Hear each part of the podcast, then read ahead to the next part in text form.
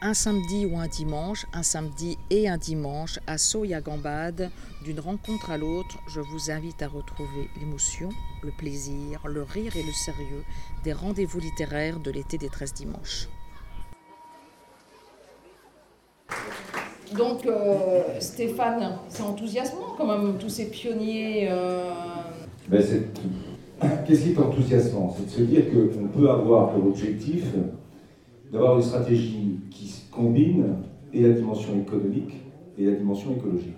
C'est ça le sujet politique au sens, quel sens on donne à l'action qu'on mène. Le sens que j'ai essayé de donner à l'action que j'ai conduite pendant cinq ans, c'était de dire justement qu'il fallait arrêter uniquement de parler de manière euh, opposée entre l'économie et l'écologie. En gros, le discours était simple. Faites de l'écologie, c'est les petits oiseaux, les sandales, et vous ne faites pas d'économie. Puis quand vous faites de l'économie, vous êtes un solide, mais vous ne faites pas d'écologie. Ce que j'ai essayé de dire, et ce que vient de dire Jean-François, c'est que la démarche écologique, qui va aboutir à des systèmes agroécologiques, elle est d'abord aussi économique. Et que la vraie révolution culturelle qu'il faut faire aujourd'hui dans le débat, elle est là. Et c'est pour ça qu'il faut essayer de sortir, je vais y aller avec euh, les pincettes qu'il faut, euh, des débats qui opposent un modèle conventionnel, qui a été une thèse défendue pendant de nombreuses années, à son antithèse, qui était la bio, et qui s'était construite justement contre le modèle conventionnel dans son ensemble, c'est-à-dire productiviste, on se rappelle des mots qui ont du sens, hein, modèle productiviste, le modèle polluant. Avec la bio, on produit moins, mais on ne pollue pas. Eh bien, ce qu'il faut arriver à expliquer, c'est qu'on peut produire autant sans polluer. C'est ça l'enjeu politique. Et il y a encore des doutes. Je vois des gens qui, hochent la tête, et ils ont raison. C'est, la bataille culturelle n'est pas gagnée. Hein. Et d'ailleurs, pendant euh, cinq ans, j'ai mesuré à la fois des critiques de ceux qui étaient les tenants euh, de l'écologie pure et dure, et les critiques aussi de ceux qui étaient les tenants du productivisme. Alors on dit souvent quand on est critiqué des deux côtés, c'est qu'on doit avoir plus ou moins raison. Donc ça m'a fait continuer. Et plus il s'énervait, plus je continuais. Mais malgré tout, c'est quand même politiquement un problème. Parce que j'ai pris du retard sur un certain nombre de projets. J'ai pas réussi à mettre en œuvre tout ce que je voulais rapidement parce qu'il y avait des résistances et puis il y a eu aussi des crises économiques. Je ne vais pas rappeler euh, ici, euh, je vois euh, des amis que je connais bien, Thierry Lannette et Guillaume Rouet, on a partagé des moments pas sympathiques parce que c'est des crises profondes. Et vous avez beau expliquer qu'il y a un nouveau modèle. Est-ce que tu peux nous donner des exemples de crises? Bah, La crise du port, je vous en souviens, c'est les bonnets rouges si vous voulez, si vous voulez vous rappeler des choses que tout le monde a en tête. Donc c'est des moments difficiles, difficiles pour le ministre et surtout difficiles pour les agriculteurs, parce que eux ils plus après. C'est quand vous êtes dans un modèle qui au bout d'un certain temps ne permet plus de dégager un revenu, d'issue pour certains et de tout arrêter. Et dans ce moment-là, vous savez, vous pouvez toujours expliquer plein de choses. Difficile de faire accepter les agriculteurs qui sont à la limite de la fermeture, et quelques-uns d'ailleurs qui ont, arrêté, hein, en particulier la production laitière, la production porcine. Il y a, il y a de manière sourde une, comment on appelle ça, une restructuration qui se fait. Il hein. faut quand même en avoir conscience. C'est pour ça que si on ne prend pas la dimension économique, on pourra toujours parler d'agriculture, mais on ne parlera pas aux agriculteurs. On se parle entre nous. Et c'est ça le sujet aussi. Parler à ceux qui euh, veulent vivre de leur métier. Donc l'agroécologie, c'est ça. Et moi, ce que je pense, c'est que dans l'histoire que j'ai racontée de la première graine, d'abord, la première graine a été un moment en Mésopotamie, euh, entre 11 euh, 000 et 10 000 ans, ou même 12 000 ans. Qu'est-ce qui s'est passé exactement? Moi, j'imagine une petite histoire. Vous aimez bien les histoires, donc je pense que c'est ce qui se passait à l'époque, c'est qu'on ramassait les graines, et en particulier les, céréales, les épeautres à l'époque, et qu'il euh, y avait des micro-systèmes de, pour faire des farines sur des, euh, sur des meules, des micro-meules. Et euh, ils ont dû ramasser pas mal de graines un jour, et ils ont dû en oublier. Et quand on oublie les graines, il y a un moment, elles germent. Et ce qui était incroyable, c'est qu'elles germaient à côté de la hutte, dans laquelle ils allaient d'habitude chercher loin les graines pour les ramener, et là, c'est en train de pousser à côté. Et du coup, euh, le chef, chef tel, alors j'ai mis le chef parce qu'il se gratte le menton et il a de la barbe, bon, il y en a ici qui ont de la barbe, donc ils peuvent s'imaginer être ce fameux chef. Il s'est dit, mais si ça pousse là à côté, et parce qu'on les a oubliés, bah, on va peut-être recommencer. Et comment on recommence? Bah, D'abord, on essaye de, gratter un peu le sol pour pouvoir les mettre, et éviter que dès qu'il y a le vent, elles s'envolent. Et on a commencé à gratter. Puis deuxièmement, euh, pour les voir pousser, il vaut mieux éviter que l'herbe pousse. Donc on a aussi euh, biné. Et on a commencé le travail du sol à l'époque. Et cette graine qui a été semée, euh, c'est ce qui a fait les civilisations. Parce qu'en fait, l'agriculture a sédentarisé. Mais elle a permis la sédentarisation en ayant cette capacité incroyable tout en restant au même endroit, de pouvoir se nourrir. Qu'est-ce que faisaient les chasseurs nomades? Ils suivaient les gibiers. C'était la transhumance. C'était euh, des systèmes parfaitement d'ailleurs euh, équilibrés aussi. Hein. On regarde dans un certain nombre d'endroits du monde, euh, ça marchait, hein, et ça a marché des milliers d'années. En comparaison, l'agriculture et les civilisations, c'est moins que ces milliers d'années de systèmes chasseurs-cueilleurs. Mais avec la sédentarisation et avec l'agriculture, eh bien, on va commencer à bâtir. C'est ça qui est fantastique. Parce que dès que vous êtes en agriculture, vous commencez à stocker. Quand vous stockez, il faut des zones de stockage. Donc, vous construisez. Et puis, comme vous avez des stocks et que c'est de la richesse, vous les protégez. Et vous commencez à construire des murs. Puis, vous avez des armées. Puis, pour diriger les armées, vous avez des chefs. Et puis, euh, avant, dans les systèmes cueilleurs-chasseurs, c'était des chamailles. C'était la religion, mais c'était très individuel. Hein, on avait euh, une idée de, de, de l'au-delà. Mais avec l'agriculture, c'est euh, des peuples entiers. Et là, on passe des rites chamaniques aux religions. Parce qu'il faut maîtriser l'ensemble des peuples qui peut douter de la récolte. C'est ça qui est terrible. C'est qu'avec l'agriculture, on peut un jour se dire, mais peut-être qu'on ne va pas récolter. Et pour pouvoir rassurer tout le monde, ben, on s'invente des cycles. On a aussi des logiques spirituelles qui viennent. Donc l'agriculture est à la source de toute cette construction qui va faire les civils. Et je donne deux, trois exemples pour, être précis. Si vous regardez l'Australie, le continent australien, il n'y a aucune construction dure avant l'arrivée des colons européens. C'est des systèmes cueilleurs, et même premier système avec euh, farine et meule qui existent euh, au moment des aborigènes, qui ont existé il y a très peu de temps. Pas de construction, parce qu'il n'y a pas d'agriculture. Vous prenez en Amérique latine euh, ou l'Amérique centrale, plutôt, les grandes civilisations aztèques, mayas, sont des civilisations agricoles sur la base du maïs. Un cas aussi. Et ce qui est fantastique, c'est de voir que de l'autre côté de l'Arizona, euh, du désert, tout le système cueilleur-chasseur, là, arrive à développer avec les Indiens d'Amérique du Nord.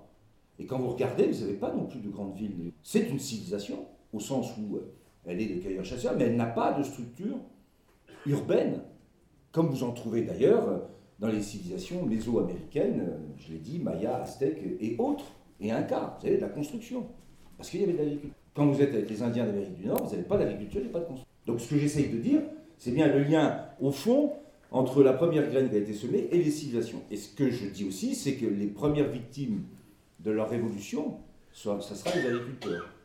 Parce qu'en fait, c'est eux qui vont produire le surplus nécessaire à faire vivre les autres. Et que l'histoire de notre agriculture telle qu'on la voit, en particulier euh, l'idée que le 19e siècle, 18e, 19e siècle, serait pratiquement l'agriculture éternelle qu'a c'est une erreur colossale. Sous l'Empire romain et dans la Gaule gallo-romaine, les exploitations agricoles, elles font entre 600 et 3 4 000 hectares. Il y a 3 à 400 personnes, esclaves bien sûr, qui travaillent dessus. Vous avez tous les images de Charlemagne et euh, de ces prévôts qui faisaient, euh, qui surveillaient l'Empire. C'est pareil, c'est des grandes exploitations, où on concentre d'ailleurs de l'artisanat et de l'agriculture.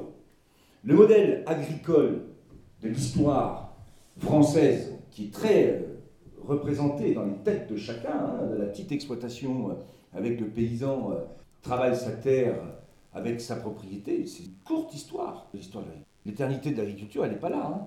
Alors c'est pas pour autant qu'il ne faut pas le défendre. Ce modèle a des atouts et a des pertinences. Mais dans l'histoire, il n'est pas un modèle immuable, pas du tout. Et le lien entre la propriété foncière et l'agriculture et l'exploitant agricole, avant c'était les nobles qui étaient propriétaires et les agriculteurs étaient des serfs. C'est ça le sujet.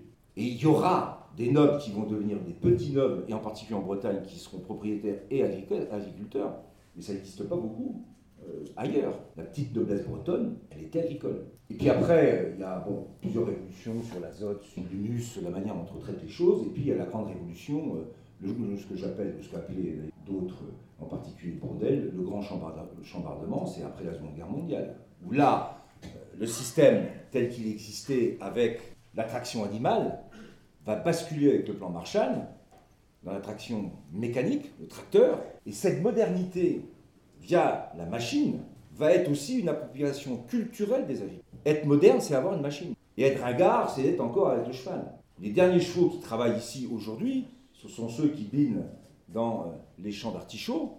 Les derniers que vous aviez dans les monts d'arrêt, c'est dans les années 70. C'était euh, des agriculteurs qui étaient en fin de parcours. La recherche de la modernité au travers de la machine va faire aussi que le modèle productiviste va s'emballer lui-même.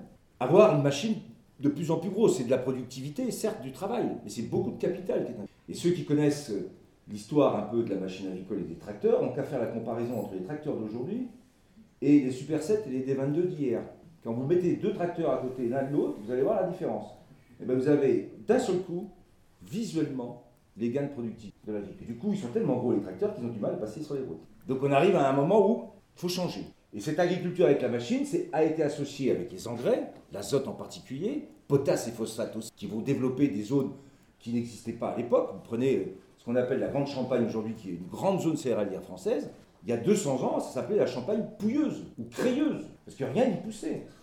Et c'est les potasses d'Alsace qui vont valoriser et fertiliser le sol pour en faire une des zones de céréales les plus, euh, les plus riches de France. Donc il y a des bouleversements, et la machine plus la chimie vont donner le système qui va s'enclencher et s'emballer jusqu'à aujourd'hui à peu près.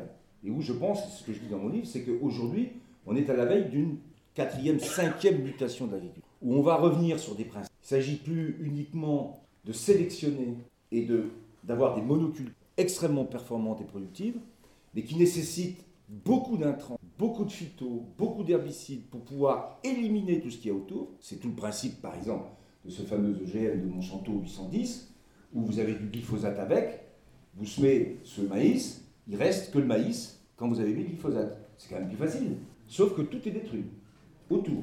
Et que les résistances aussi s'organisent. C'est ce que je raconte dans une fable dans euh, mon livre sur le chêne et le gland, où euh, je raconte qu'à force de vouloir éliminer tout ce qui vient concurrencer et manger les glands pour garder que les glands pour qu'ils repoussent, vous utilisez une fois une poudre, après vous êtes obligé d'en utiliser une deuxième, vous êtes obligé d'en utiliser une troisième, c'est ce qui fait que le processus s'emballe et qu'on n'arrive plus à le maîtriser. Donc aujourd'hui, il faut changer. Il faut s'appuyer sur les mécanismes de la nature, utiliser la photosynthèse, c'est-à-dire l'énergie solaire. Et c'est là que la couverture des sols est importante. Parce qu'un sol labouré, c'est non seulement un sol qui est fragile, parce qu'il peut être emmené, vous avez qu'à regarder les orages de regardez la couleur des rivières dans la foulée. Tout ça, c'est de la matière organique, de la richesse des sols qui est partie dans la rivière et qui a été emportée. Couvrir les sols, ça protège les sols. Mais deuxièmement, quand c'est couvert, l'énergie solaire, grâce à la photosynthèse, permet de produire. D'où l'idée de la permanence de la culture. D'où le terme de permaculture. C'est comme ça que ça vient. Et c'est ça qu'il faut qu'on ait en tête. Du coup, la permaculture, en termes de rendement, de potentiel de production, c'est pas simplement être au même niveau pour le maraîchage que ce qui est produit dans le maraîchage conventionnel, c'est quelquefois faire 4, 5 fois plus de production que le maraîchage conventionnel. Donc le débat là aussi politique entre pour faire de l'écologie, il faut que je diminue ma production, peut se retourner complètement, en particulier avec la permaculture, en disant mais je peux faire beaucoup plus de production tout en faisant de l'écologie. Et l'agroécologie, c'est la projection de la permaculture. Permaculture nécessite beaucoup de travail humain pour travailler des sols, mais sur des petites surfaces. Quand vous êtes sur des grandes surfaces, vous êtes obligé de passer par d'autres processus, en particulier les processus agroécologiques. Et l'idée toute simple, alors c'est d'un côté euh, la coccinelle pour bouffer le puceron, et de l'autre le ver de terre plutôt que le labour. C'est ça le principe. Quand vous avez 2 tonnes et demi, 3 tonnes de ver de terre à l'hectare, vous remuez par hectare et par an plus de 700 tonnes de, terre. Et en plus, Conrad qui est là-bas et qui s'est mis debout juste pour que je le présente, vous expliquera que le ver de terre, quand il dégrade la matière organique qu'il va chercher sur la surface, il fertilise les sols et en particulier il produit de l'azote. Donc quand on dit il faut de l'engrais, il faut de l'azote, on peut aussi, en amenant du carbone, produire de l'azote grâce au ver de terre. Donc on va faire en sorte de lancer des processus écologiques qu'on va bien sûr maîtriser pour nous permettre de produire. Mais c'est ça la grande nouveauté. Au lieu de dire la nature est un obstacle, on va dire la nature, au contraire, C'est ça le processus le plus difficile, d'ailleurs, culturellement, politiquement, à faire passer, parce que euh, ça ne vient pas comme ça tout seul. Et si moi, j'ai pu porter ça, c'est parce que d'autres, je les ai appelés les pionniers, avaient commencé à réfléchir sur le sujet. je n'aurais pas trouvé ça euh, tout seul euh, comme ça. Et, puis, et donc, tout, débat politique maintenant, il est, à partir du moment où on a des pionniers, de faire en sorte qu'on diffuse le modèle et que l'ensemble de la politique de développement se mette en œuvre. Alors ma sœur, qui est là aussi, qui m'a engueulé parce qu'elle euh, avait vu que les pesticides avaient augmenté entre 2013 et 2016, donc la consommation, sous-entendu, ben Stéphane, t'as rien fait, voilà, d'habitude, 12%. Alors j'ai regardé les chiffres, j'ai regardé la période, 12% d'augmentation. Ça commence en 2013. Moi j'arrive en 2012. Et encore à la moitié de l'année. Il faut le temps quand même de s'y mettre, de regarder, euh, entre une crise du, la pêche, de la nectarine, une inondation dans les Pyrénées, deux, trois trucs, hop, Ecofito 2, ça doit être la mise en place septembre 2013, septembre 2014. Ecofito 2, c'est donc le projet de lutte et de baisse de l'utilisation des sanitaires dans l'agriculture. Loi d'avenir, pour mettre ça dans la loi, elle est votée en 2014. Donc début d'application de tous ces mécanismes, 2004, fin 2014, 2015, 2016. Qu'est-ce qui est noté dans l'article? Qu'en 2015, on a noté une baisse. Et en 2016, une stabilité. Donc au fond, le processus qu'on a engagé, qui est encore pas suffisamment performant, il a commencé malgré tout. Le vrai problème d'un responsable politique ou d'un ministre, c'est que les gens qui viennent vous voir, ils vous disent Mais qu'est-ce que tu fous? Ça augmente. Alors qu'en fait, il faut du temps pour que ça soit euh, efficace. Voilà le, petit sujet qui euh, m'a occupé pendant 5 ans, c'est-à-dire la durée d'un quinquennat.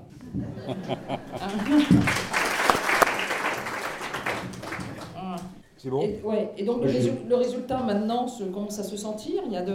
Ça commence à se sentir, qu'il y a des choses qui se passent, des choses qui bougent, mais après il faut en discuter avec ceux qui regardent tout ça. Je salue aussi euh, la députée hein, que j'ai rencontrée, euh, moi qui euh, avais passé 5 ans comme ministre, je me suis retrouvé de l'autre côté à l'Assemblée nationale, et en étant avec un le, comme le folle, je me suis retrouvé avec toute la bande des Bretons, le GAC, le Meur. Il y en avait qu'un qui n'était pas breton, c'était la salle, mais il commençait au début ou il était en dessous, je sais plus. Euh, enfin voilà, on s'est retrouvés tous ensemble et j'ai discuté avec elle. Ça m'a fait plaisir d'avoir une jeune députée, c'est maréchal. Qu'est-ce qu'il faut, faire maintenant? Ben, C'est surtout de ne pas revenir en arrière. Bon, je pense qu'aujourd'hui, de ce côté-là, je suis à peu près tranquille. Ça ne reviendra pas en arrière. Mais maintenant, ce qu'il faut qu'on fasse, c'est qu'on continue à avancer. Donc moi, on va essayer, de créer une, association sur l'agroécologie française pour pouvoir avoir des gens à la fois du monde agricole, mais surtout d'autres. S'il y a des chefs cuistots en plus qui veulent bien, ça serait bien. Et je, fais l'appel. Mais des journalistes, euh, oui, euh, des gens de la culture. Histoire de dire que derrière toutes ces techniques, et vous avez vu que dès qu'on peut rentrer dans les détails techniques, c'est très spécifique, il y a un projet derrière et qu'il doit être soutenu par tout le monde. C'est pas la peine de se l'approprier, il faut qu'on ouvre le débat. Il faut que ce débat soit en capacité de, pouvoir mobiliser des acteurs. Parce que c'est ça l'enjeu maintenant, c'est mobiliser des acteurs. C'est ce que je disais, c'était ce qu'on avait appelé euh, avec Dominique Potier le facteur 10, c'est-à-dire comment on passe de 3000 exploitations qui sont en éco-phyto à 30 000. Quand vous êtes à 30 000 exploitations, vous êtes à à peine 10% du nombre. Mais là, vous atteignez le seuil critique qui fait que la diffusion va se faire de manière massive derrière. C'est ça l'enjeu. C'est 15 il y a 20 ans, 300 aujourd'hui, peut-être un peu plus, c'est des J2E, groupements d'intérêt économiques et environnementaux qu'on a créés, c'est 450 aujourd'hui. On va atteindre plus d'un million d'hectares. Donc toutes ces, tous ces seuils qui sont franchis sont des éléments euh, d'irréversibilité du projet. C'est ça qu'il faut arriver à. Moi, j'ai beaucoup. Euh, je lisais votre article, là, Françoise m'a montré l'article. c'est pas mon article, c'est un article, parce qu'on est, qu'on a, vous avez commencé avec la mondialisation, la remise en question, les coûts. Et donc, il y avait un, éditorial dans la presse quotidienne régionale mm. qui faisait sûrement écho à la fin de la moisson, qui disait faucher comme les blés et qui mettait l'accent sur la concurrence commerciale, parce que mm. vous liez à juste titre. Euh, avec l'économie et montrer que maintenant il y a une concurrence internationale sur le prix des blés qui fait que ça va être difficile de vendre le blé français à l'international. Hein. Et très intéressant ça. En gros, ce qu'il dit, c'est que la Russie et l'Ukraine aujourd'hui, leur potentiel de production et leur compétitivité, le Bosseron qui se croyait le plus compétitif du monde, aujourd'hui, il faut qu'il se rende compte qu'il n'est pas du tout dans le, pas du tout au niveau. Ah, mais c'est là que la permaculture, vous allez voir, est intéressante. On cherche ne serait-ce que le débat sur la compétition. C'est qu'est-ce qui se passe quand vous êtes en Russie? En tout cas, tant que le réchauffement climatique n'a pas bouleversé le climat du monde. Moi, je vais, euh, pleine crise porcine, à la demande de Guillaume Rouet, ici présent, essayer de renégocier la fin de l'embargo russe sur euh, les abats de porc euh, en pleine crise du là-bas, et on était en octobre. En octobre, à Moscou, il neigeait. Il faisait froid, et d'ailleurs, les Russes étaient très froids. J'ai eu beau frapper à tous les ports, en disant j'ai Guillaume derrière moi, vous savez, les croque bonnes, mais chez Poutine, vous dites, bon, oui, oui, bien sûr, on va faire, puis ils rien c'est par la Chine que. Enfin bref. Allez, l'essentiel à côté. Mais, et je reviens, on passe trois jours là-bas pour essayer de négocier, bref. Et je reviens dans la Sarthe. Le vendredi, j'avais dû partir le mardi ou après le Conseil des ministres, donc mercredi, mercredi soir, jeudi, et je reviens le vendredi. Et dans la Sarthe, j'avais, euh, je ne sais pas si vous l'avez vu, ce, documentaire reportage sur France 2 euh, euh, qui était passé sur les, sols vivants, un truc qui était passé le dimanche midi. Bon, vous l'époque, Ils étaient tous à l'été des 13 dimanches. Hein, et donc, on, avait France 2 qui venait chez, chez Pastoureau, dans la Sarthe, qui est un, là aussi un, de ses pionniers, de chez moi. D'ailleurs, à ce titre-là, il y a eu deux articles où il y a eu des erreurs, des fake news, le Télégramme et dans l'Ouest de France, en disant que Logne a été confondu avec Logne, qui est dans les Yvelines. Logne est dans la Sarthe. Je l'ai dit, dans le canton de Loué, à 7 km de Mon père était maire, j'en ai été conseiller municipal. Mais quand ils disent que c'était les Yvelines, non, non, c'était la Sarthe. Je faire la parenthèse. Ensuite. Non, papa, papa n'est pas d'accord. Hein. Papa n'est pas d'accord. Il y a l'eau, Ah bon, eh ben encore. Donc on va pardonner aux journalistes. Mais tous ces là ils ne sont pas à l'Assemblée nationale à la lettre L. Hein. Et donc, qu'est-ce que je veux quand je reviens? Pastoureau, il avait 9 hectares couverts avec 70 cm de végétation. Enfin, il y avait euh, du radis, il y avait tout là-dedans. Et alors qu'en Russie, il neigeait, que la récolte était terminée, que vous ne pouvez pas travailler vos sols, quand on revient dans la Sarthe, on avait une couverture de sol avec 60 à 70 cm de végétation. Là, je me suis dit, si on parle de compétitivité, il faut qu'on soit capable de construire notre agriculture, non pas uniquement, je l'ai dit tout à l'heure, sur des monocultures avec des séquences de rotation extrêmement rigoureuses. Je sème, je récolte à telle date, je ressème après mon maïs, je récolte mon maïs à la date suivante. Non, je fais en sorte que j'utilise mon sol avec son potentiel climatique, c'est-à-dire photosynthétique, beaucoup plus important que ce que peut avoir le russe ou l'ukrainien. Ça ne va pas compenser, mais ça aide aussi à réfléchir sur la manière dont on doit aborder toutes ces questions. L'écologie, la prise en compte de la photosynthèse, ça peut être aussi un élément en partie de la réponse. Parce que toute cette matière végétale que l'on fait là, en faisant ça, on pourrait l'utiliser à plein de choses. À plein de choses. Vous avez dans le bâtiment aujourd'hui, utiliser du bois pour construire, c'est stocker du carbone. Un mètre cube de bois utilisé dans un logement, c'est une tonne de carbone de stock pour une tonne. Mais on peut utiliser aussi des matériaux qu'on appelle biosourcés. Vous pouvez faire de l'isolation avec la laine de bois. Vous pouvez isoler et même construire avec du chanvre. Une très bonne tête d'assolement pour ceux qui maîtrisent euh, la production. Le lin, qui permet de construire des, bien plus léger, bien plus rigide, la fibre de lin courte que ce qu'on peut avoir avec des plastiques. Remplacer le plastique, c'est-à-dire des polymères à base d'hydrocarbures par des polymères végétaux, condition d'être capable de produire. Donc toute cette masse de biomasse qui pourrait être disponible si on s'organise, elle nous permettrait en plus de faire des produits biosourcés qui seraient écologiquement là aussi bien plus intéressants que d'avoir des plastiques, je ne vous fais pas de détails, qui aujourd'hui mettent quelquefois 10-15 000 ans à se décomposer. Avec le sixième continent, le septième, euh, voilà. Donc, on voit bien que on est à la veille à la fois d'une organisation écologique nouvelle, mais aussi d'une organisation écologique. C'est ça, le, c'est ça la clé qu'il faut avoir. Mais ça nécessite de l'organisation. Parce que quand je dis ça comme ça, avoir des rotations complètement différentes, avoir de la permaculture sur des hectares suffisamment importants pour pouvoir justement gérer des rotations.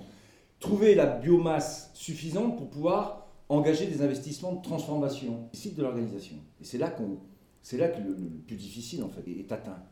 Comment on s'organise différemment. Puisque après vous tombez sur tous les acteurs qui ont forcément envie de changer. Et puis quand vous changez, euh, qu'est-ce que je perds et qu'est-ce que je gagne? Je ne sais pas ce que je gagne. Tout le monde a une aversion pour le risque. Tout le monde a peur de dire euh, si je change complètement, ben, qu'est-ce qui va m'arriver? C'est ça le, le vrai sujet. Donc là, l'État, les collectivités ont des rôles à jouer, et ça c'est un sujet. Je termine juste, après euh, ce sera le chef et la cuisine. Du coup, les sols agricoles sont aussi des endroits où on stocke du carbone. La matière organique des sols agricoles, donc la fertilité des sols, c'est du carbone. Et plus vous avez des sols fertiles, plus vous avez de matière organique dans les sols, plus vous avez de carbone dans les sols.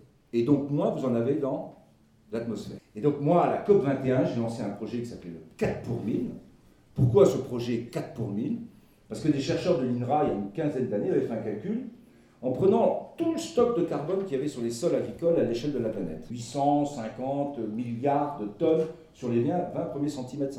Eh bien, ils avaient calculé qu'il fallait juste rajouter 4 grammes en plus sur les 1000 grammes stockés pour absorber la totalité du carbone qui est émis par les activités anthropiques, c'est-à-dire humaines, par an à l'échelle de la planète. Vous rajoutez 4 grammes sur les 1000 qui sont déjà et vous absorbez la totalité. quand on parle de lutte contre le réchauffement, les sols agricoles et forestiers sont des lieux et des éléments pour atténuer le réchauffement. Ça donne une place au sol agricole, ça donne une place à l'agriculture, ça donne une valeur à tout ça. Il faut savoir l'utiliser, c'est pour ça que j'irai à San Francisco aussi, je le disais tout à l'heure en mangeant, parce qu'à San Francisco, la ville de San Francisco, avec tous les déchets qu'ils ont, 200 000 tonnes, ils veulent les remettre sur le sol agricole pour justement fertiliser et stocker du carbone, et ils veulent le label 4 Mais vous voyez que ce que disait tout à l'heure Jean-François, quand on a des sols qui sont passés, là je sais pas, de euh, tu étais à combien 1,5, 2 C'était très privilégié. 3,9 à 3,9 en matière organique en pourcentage, c'est haut. Mais en moyenne aujourd'hui, et c'est pas mauvais non plus, hein, on est à 1,5 en France. Vous passez à 3 ou à 4, c'est autant de tonnes de carbone de plus de stocker. En Bretagne, je sais pas combien on est là, Thierry 3. 3%. 3, oui, parce que c'est une terre avec beaucoup de matière organique, puisqu'il y a beaucoup d'élevage, donc il y a beaucoup d'apport de, mus sur la terre. Mais vous voyez, vous stockez du carbone. Donc ça, c'est un sujet très important pour l'avenir et de l'agriculture, en particulier dans toutes les zones euh, d'Afrique où ils ont un vrai problème de fertilité et de capacité en même temps à lutter contre le réchauffement. Le 4 pour 1, c'était le dernier point, qui lie parfaitement la permaculture, l'agroécologie et la lutte contre le réchauffement. Et fondamental pour la biodiversité. Oh, merci, c'est